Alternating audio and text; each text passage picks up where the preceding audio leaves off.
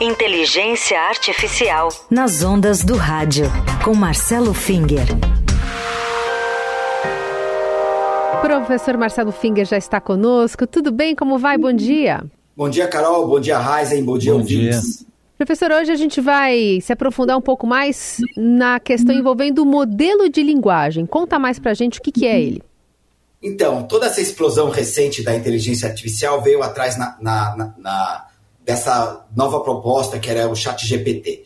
E o Chat GPT, assim como outros programas, é, Chat GPT da OpenAI, o Bard da Google, o, a Lama da Meta, que é o Facebook, eles são grandes modelos de linguagem. São modelos que parece que eles conseguem processar textos e linguagem de uma maneira absolutamente surpreendente. Uh, e eu gostaria de explicar o que são esses grandes modelos. Na verdade, antes desses modelos, já havia outros chamados grandes modelos de linguagem, que eram modelos da família do BERT. A gente, aí surgiu vários modelos, como o Roberta, depois o Camembert, que é um modelo em francês, o Bertimbau, um modelo em português, e uma série de outros programas que fazem processamento inteligente de texto, mas é muito importante deixar claro que eles, na verdade, não têm como representar significado de uma palavra, ou de uma sentença, ou mesmo do texto como um todo, tá? Só eu queria mostrar para vocês, desmistificando como é que eles funcionam. E o que eles fazem é uma coisa bem simples, tá? Todo mundo já fez um exame, uma prova, assim, em que basicamente você tinha um texto e do texto foi removido uma palavra, deixada uma lacuna, que a gente tinha que aprender ou escrever no texto qual é a palavra que estava faltando. E esse é o princípio básico desses grandes modelos de linguagem. Eles são um modelo tipo, eu gosto de lacuna, chocolate, e eu, o modelo tem que aprender sozinho a preencher essa lacuna. Então, como é que isso é feito? Basicamente, eu pego, uma fra... pego um, um conjunto muito grande de frases, tá? E aí a gente vai procedendo da seguinte maneira: eu pego uma frase, tiro uma palavra e dou para o modelo, tá? Eu gosto de lacuna chocolate, tá? Como é que o modelo faz? O modelo vai e chuta uma palavra, tá? E, e provavelmente no começo ele vai chutar uma bobagem. Então, eu gosto de sapato chocolate. O modelo não é isso que você tem que fazer. A gente vai ensinando o modelo, falando, não é sapato que você tem que falar, é comer ou beber, aí no caso, tá? E aí a gente vai dando milhões e milhões de sentenças com lacunas e o modelo vai aprendendo a preencher, tá? Quando ele vai aprendendo a preencher, ele vai aprendendo a qual é o jeito que tem a língua portuguesa, no caso, tá? Ele vai aprendendo qual é a palavra mais provável num determinado contexto. E é isso que os grandes modelos de linguagem fazem. Eles são grandes preenchedores de lacunas, tá? E uh, os mais modernos, como Bart, etc., eles preenchem a última palavra. Você dá um, um prompt para ele e ele pega e preenche a próxima palavra. Aí depois você pega o texto inteiro mais a palavra que você adicionou e vê, ele vê qual é a próxima e qual a próxima e qual a próxima e assim ele vai gerando uma resposta inteira para gente. E muito É rápido, isso. né? Ele faz rápido, mas para treinar são muitas e muitas e muitas horas, milhões de palavras, tá? Para ele aprender alguma coisa.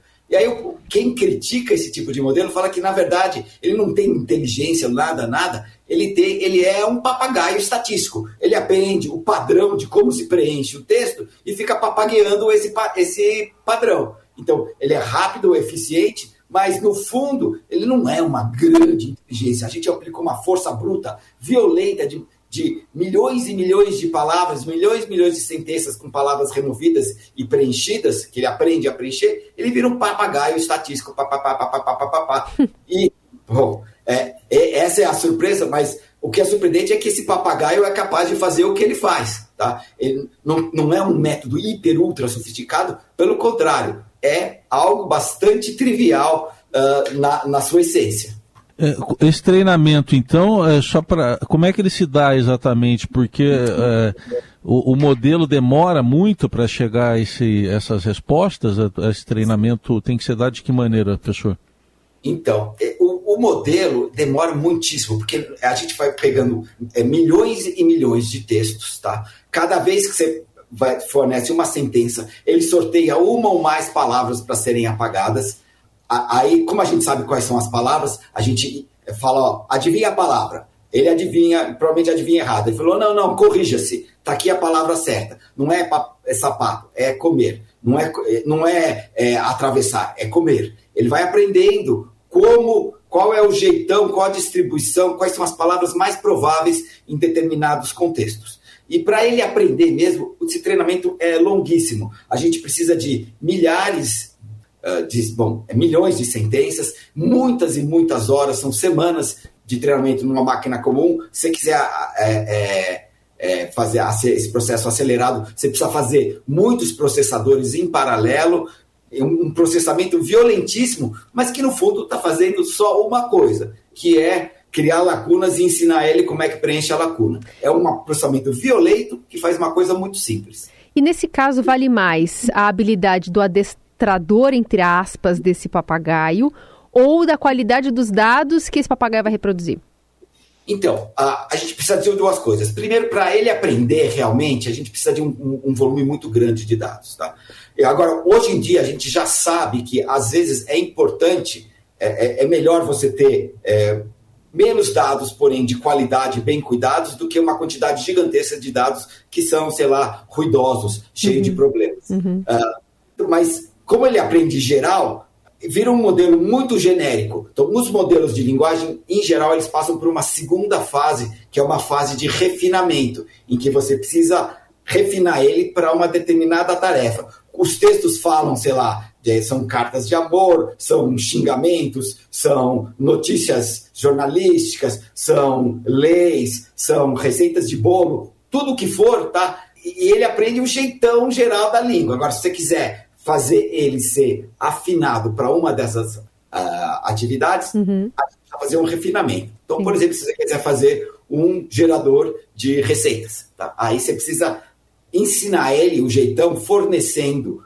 diversas receitas e que ele vai saber. Aí você vai dar uma lacuna. Adicionar uma tananã de chá de sal, tá? Ele vai saber que aquilo lá é uma colher. Uhum. Então, que ele vai aprendendo como é que ele vai escrevendo uma receita para você. Aliás, o professor está falando dessa, desse exemplo da receita, até porque a gente tem pesquisadores que utilizaram uma técnica de inteligência artificial, né? A gente teve notícia nessa semana, para desenvolver uma ferramenta computacional que no futuro vai possibilitar, por exemplo, aos nutricionistas gerar planos alimentares personalizados de maneira automática para os pacientes. Então a ferramenta já foi testada por alguns nutricionistas e eles concordaram com 89% das características dos planos que foram elaborados pela, pela inteligência artificial.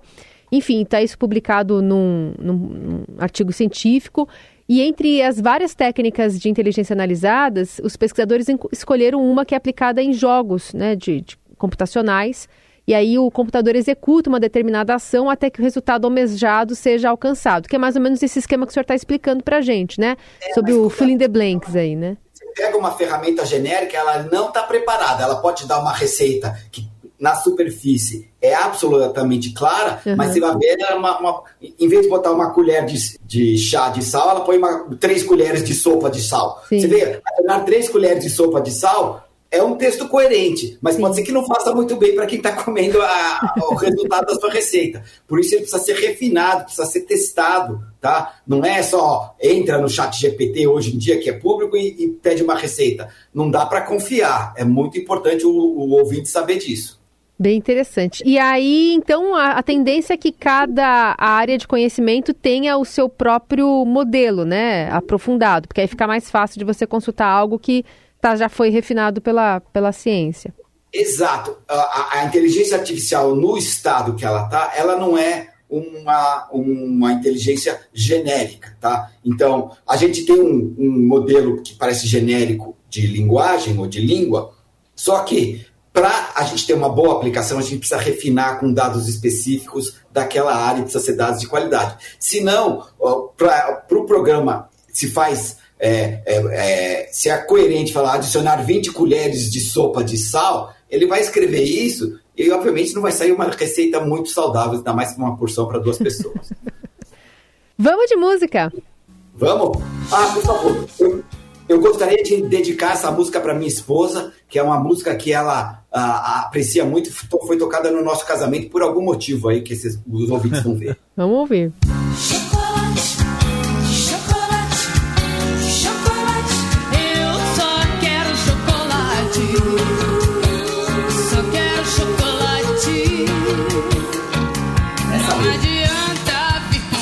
inteligência artificial é tão boa que até, até ela gosta de chocolate, hein? Com certeza. Né?